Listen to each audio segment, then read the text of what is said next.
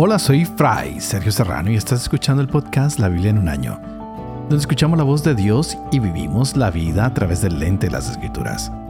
El podcast de la Biblia en un año es presentado por Ascension. Usando la cronología de la Biblia The Great Adventure, edición en español, leeremos desde Génesis hasta Apocalipsis, descubriendo cómo se desarrolla la historia de salvación y cómo encajamos en esa historia hoy. Wow, Jonatán protegió a David muchas veces y hoy estaremos viéndolo de manera particular, ¿no? lo leíamos ayer, vimos que Milka también lo protegió y esto cada día se pone más interesante porque Saúl está enseñado en que debe morir. Vimos los intentos de Saúl por capturar a David y fue hasta Ramá buscándolo. Y los mensajeros enviados por el rey profetizaron y se encontraron con el profeta Samuel y no pudieron cumplir con lo que se habían propuesto de traer a David. Y finalmente el mismo rey decidió ir a buscarlo y llegó hasta allí. Pero el Espíritu de Dios apoderó de él y acabó él profetizando. La gente ah, se confundió. Y de ahí salió el dicho que también Saúl era profeta. Samuel ha ungido a David como rey, ha ungido a Saúl. Pero su propia vida está en peligro. Saúl está abiertamente tratando de matar a David y no le va a importar nada. David se convierte en el hombre que es eternamente perseguido por el rey. Podemos preguntarnos hoy cuál será el futuro de David. ¿Andará fugitivo hasta que muera el rey? ¿Qué va a pasar? Son grandes preguntas que debemos hacernos y olvidarnos un poquitico de lo que sabemos y dejar que la palabra de Dios se vaya impregnando, que nos vaya llenando y podamos dejar que cada una de estas historias tome vida en nuestra propia existencia, en nuestro cotidiano vivir.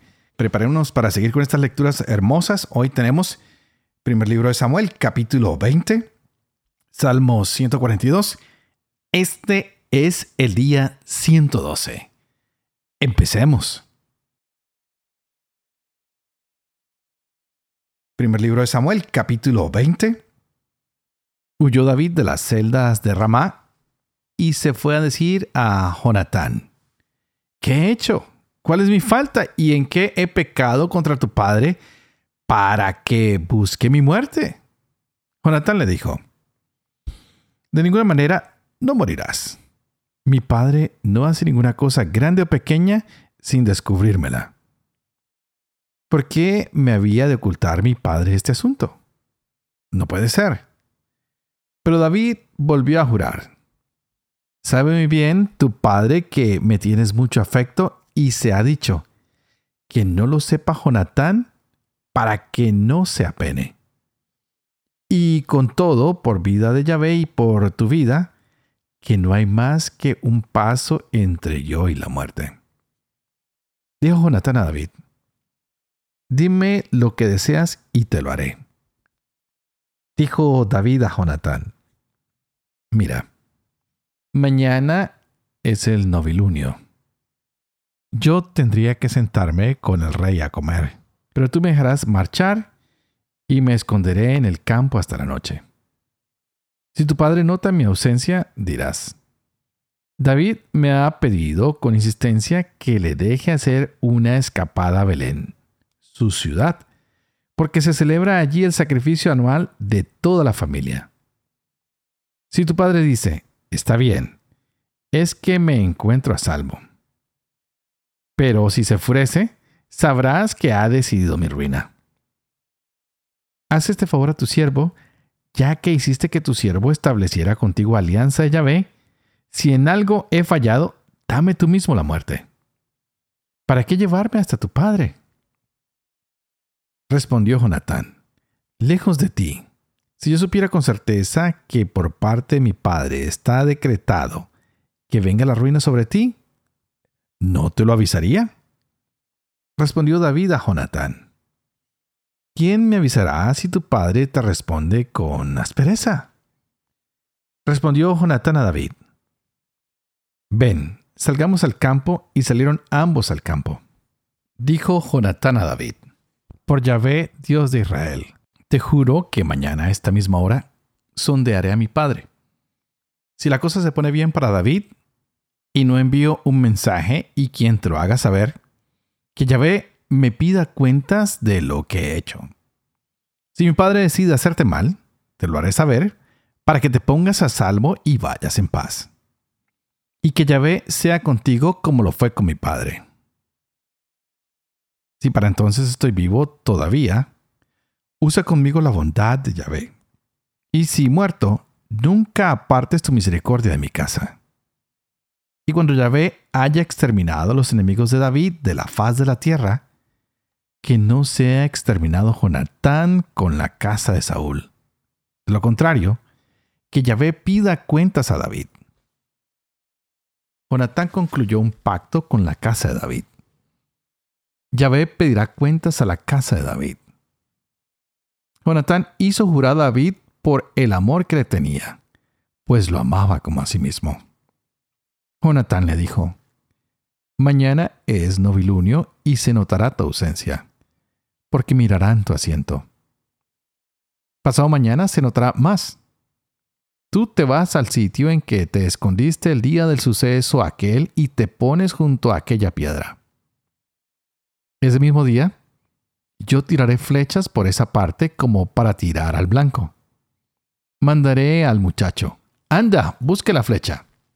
Si digo al muchacho, la flecha está más acá de ti, tómala. Vienes porque todo va bien para ti y no hay nada. Por vida de Yahvé. Pero si digo al muchacho, la flecha está más allá de ti, vete, porque Yahvé quiere que te vayas. Cuanto a la palabra que tú y yo tenemos hablada. Mira, Yahvé está entre los dos para siempre. David se escondió en el campo llegado el novilunio. El rey se puso a la mesa para comer. Se sentó el rey en su asiento como de costumbre, en el asiento de la pared. Jonatán se sentó enfrente y Abner al lado de Saúl. El asiento de David quedó vacío. Saúl no dijo nada aquel día porque pensó, será un accidente. No estará puro porque no se ha purificado. Al día siguiente del novilunio, el segundo día, se fijaron en el asiento de David, y Saúl dijo a su hijo Jonatán, ¿por qué no ha venido a comer ni ayer ni hoy el hijo de Jesé? Jonatán respondió a Saúl, David me pidió con insistencia poder ir a Belén. Me dijo, déjame ir por favor porque es nuestro sacrificio de familia en la ciudad y mis hermanos me han reclamado. Así que si he hallado gracia a tus ojos, déjame hacer una escapada para ver a mis hermanos. Por esto no ha venido a la mesa del rey. Se encendió la cólera de Saúl contra Jonatán y le dijo, Hijo de una perdida, ¿acaso no sé yo que prefieres al hijo de Jesé para vergüenza tuya y vergüenza de la desnudez de tu madre? Pues mientras vivas sobre el suelo el hijo de Jesé, no estarás a salvo ni tú ni tu reino. Así que manda a buscarlo y tráemelo, porque es reo de muerte. Respondió Jonatán a su padre Saúl y le dijo, ¿por qué ha de morir? ¿Qué ha hecho? ¿Plandió Saúl su lanza contra él para herirlo? Y comprendió Jonatán que por parte de su padre la muerte de David era cosa decidida.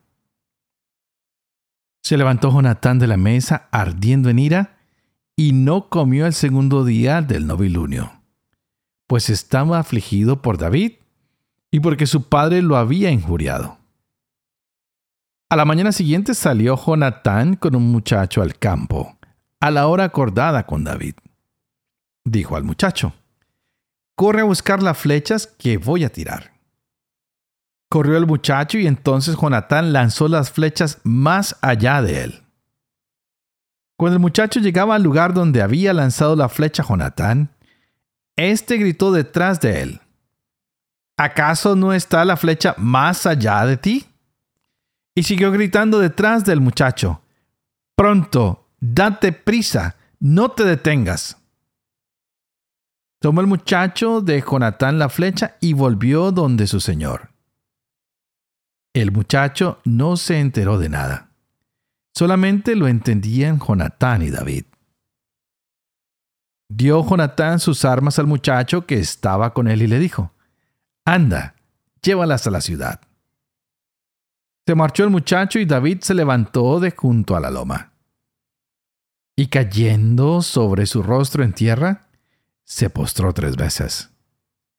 Se abrazaron los dos y lloraron copiosamente.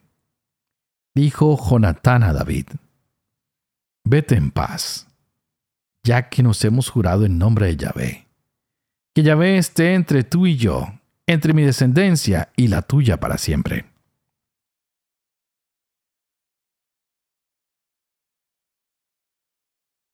Salmo 142 Poema de David cuando estaba en la cueva. Oración. A gritos imploro a Yahvé. A Yahvé suplico a gritos. Derramo ante él mi lamento. Ante él expongo mi angustia. Cuando mi aliento se apaga, mas tú conoces mi sendero. En el camino por donde voy me han escondido una trampa. Mira a la derecha y ve no hay nadie que me conozca. No hay refugio para mí. Nadie que de mí se cuide. Por eso a ti clamo, Yahvé. Te digo, tú eres mi refugio, mi porción en la tierra a los vivos. Presta atención a mi clamor, pues estoy del todo abatido. Líbrame de mis perseguidores, pues son más fuertes que yo. Saca mi vida de la cárcel para dar gracias a tu nombre. Y me harán corro los justos por tus favores conmigo. Padre de amor y misericordia, tú que haces elocuente la lengua de los niños, educa también la mía, enfunde mis labios la gracia de tu bendición, Padre, Hijo y Espíritu Santo. Y a ti te invito para que pidas al Espíritu Santo que abra nuestra mente y nuestro corazón para que podamos gozarnos de la palabra de Dios hoy en nuestras vidas. Qué lectura la de hoy. Es un capítulo corto pero súper poderoso. Jonatán ayuda a que su mejor amigo David escape. Saúl sabía que Milca, su hija, lo había engañado en cuanto a David. Y hoy es Jonatán pues también Saúl sabe que David y Jonatán son buenos amigos. Jonatán tenía que ser prudente manteniendo en secreto su comunicación con David, con su mejor amigo, y deciden comunicarse mediante las lanzas, las flechas que, va a lanzar Jonatán en el campo. Wow, esto fue algo que pactaron ellos, un pacto de amistad, un pacto delante de Dios. Pero David no deja de preguntarse, ¿qué he hecho yo? Pues él no ha hecho nunca nada contra Saúl. Lo que realmente ha hecho es ayudarlo. ¿Cuántas veces no ayudamos a la gente y la gente que ayudamos es la primera que se voltea contra nosotros y a veces nos ponen el pie en el camino? ¿ah? Son de pronto los que más adelante nos van a truncar nuestros propios planes. Saúl parece que ha perdido su compostura como rey. Dios definitivamente sabía que este hombre no tenía el corazón. Pero es el rey. El pueblo quería tener un rey, ellos desearon que fuera Saúl y el Señor lo aprobó. Así que, pues cada uno tiene el gobierno que se merece, ¿verdad? Los israelitas querían un rey, pues se les dio. Y se les dio lo que pidieron. Exactamente lo que leímos nosotros también en el Éxodo. No tenían pan, les dio maná. No tenían carne, les dio codornices. Y les dio tantas codornices que, wow, ya la gente estaba hastiada. Pero el pueblo no aprende las lecciones, sigue rebelde, sigue incrédulo. Así también podemos estar nosotros en muchas ocasiones ah, pidiéndole al Señor y se nos olvida permanecer en calma y en una actitud que se nos abra a Dios, pues Él siempre cubre nuestras vidas, nos provee con lo necesario. Él nos concede nuestras peticiones y a veces hasta nos sorprende. Y algo que la gente dice es, ah, ¿por qué Dios no siempre responde mis peticiones? Y yo pregunto, ¿pero por qué dices que no te responde? ¿Es que le he estado pidiendo esto o aquello o lo de más allá y nada que se me da? Y muchas veces le digo a la gente, ¿y no te atreves a pensar que de pronto la respuesta es no? Porque todas las respuestas de Dios tienen que ser positivas. Hoy la respuesta hacia David no fue positiva. Sí es el rey el que lo quiere matar. Está en su contra. Todo se ha puesto en contra de él. ¿Será que Yahvé quiere que él sufra de esa manera? Yo no creo. Son las circunstancias de la vida. A veces hay celos de la gente, hay cosas que nos pasan y no tiene, no tiene que ser culpa de Dios todo lo que nos pasa. Hoy es una gran enseñanza, la amistad, cómo puede ayudarnos, cómo puede salvarnos. Qué hermoso es tener grandes amigos, qué hermoso es tener fidelidad con los amigos, hacer pactos de cariño delante de Dios con nuestros amigos y decir, mira, yo estaré contigo porque eres mi amigo, porque crecí contigo, porque eres del vecindario, porque eres de la universidad, porque eres del trabajo, porque eres una persona buena. Qué interesante es poder confiar en los amigos no permitamos que nada transforme nuestras vidas de manera negativa, más bien permitamos que Dios la transforme de manera positiva, que nosotros podamos confiar en nuestro mejor amigo, que es Dios, que es Cristo. Pero que también tengamos amigos aquí en la tierra que nos ayuden a transformar el corazón incluso de nuestros enemigos. Que no dejemos que nada nos domine, ni la ira, ni la venganza. Que le digamos al Señor, Señor, gobierna tú nuestra vida ayúdanos a sentirnos satisfechos con lo que tenemos.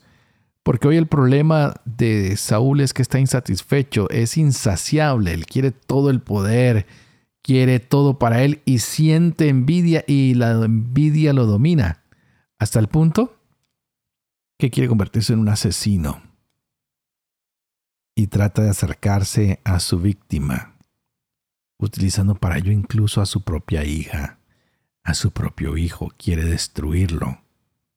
Quiere destruir al rey David. Él no sabe todavía que ya fue ungido, que es el rey con el corazón más parecido al corazón de Dios.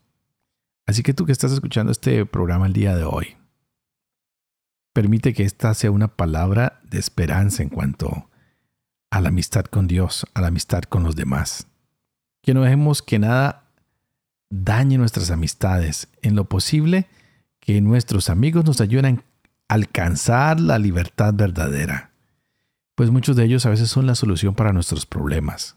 Muchos de ellos son el hombro en el que podemos llorar, el abrazo que estamos necesitando. A veces son la palabra de consuelo que nadie más nos puede dar. Así como Jonatán servía de consuelo a David, que tal vez tú sirvas de consuelo hoy para alguien más que no nos dejemos llevar por el mal ejemplo del rey. Mejor sigamos el ejemplo de su hijo, un hombre bueno que honró su fidelidad a las promesas, un hombre bueno que supo ser ah, indiferente a la ira de su padre, pero ser fiel a las promesas que había hecho delante de Dios, a la amistad, al amor. Milka y Jonatán, dos personajes que nos llenan de coraje, de fortaleza ante los injustos agresores, que a veces son miembros del gobierno, de nuestra familia, no importa de qué sector vengan, pero no podemos empatizar y ayudar, aliarnos con los injustos agresores, que siempre luchemos por la verdad, por la justicia, por la paz, que rescatemos el valor de la amistad, la fidelidad de la amistad que es tan importante, y que hoy, más que nunca, oremos los unos por los otros, para que esta palabra que Dios nos ha regalado sea una palabra viva, para que esta palabra nos llene cada día más de fe, para que ustedes y yo podamos enseñar lo que hemos leído, lo que creemos, para que podamos cumplir con nuestros designios de la amistad con Dios y con nuestros hermanos. Y que la bendición de Dios Toporoso, que es Padre, Hijo y Espíritu Santo, descienda sobre cada uno de ustedes y los acompañen siempre. Que Dios los bendiga.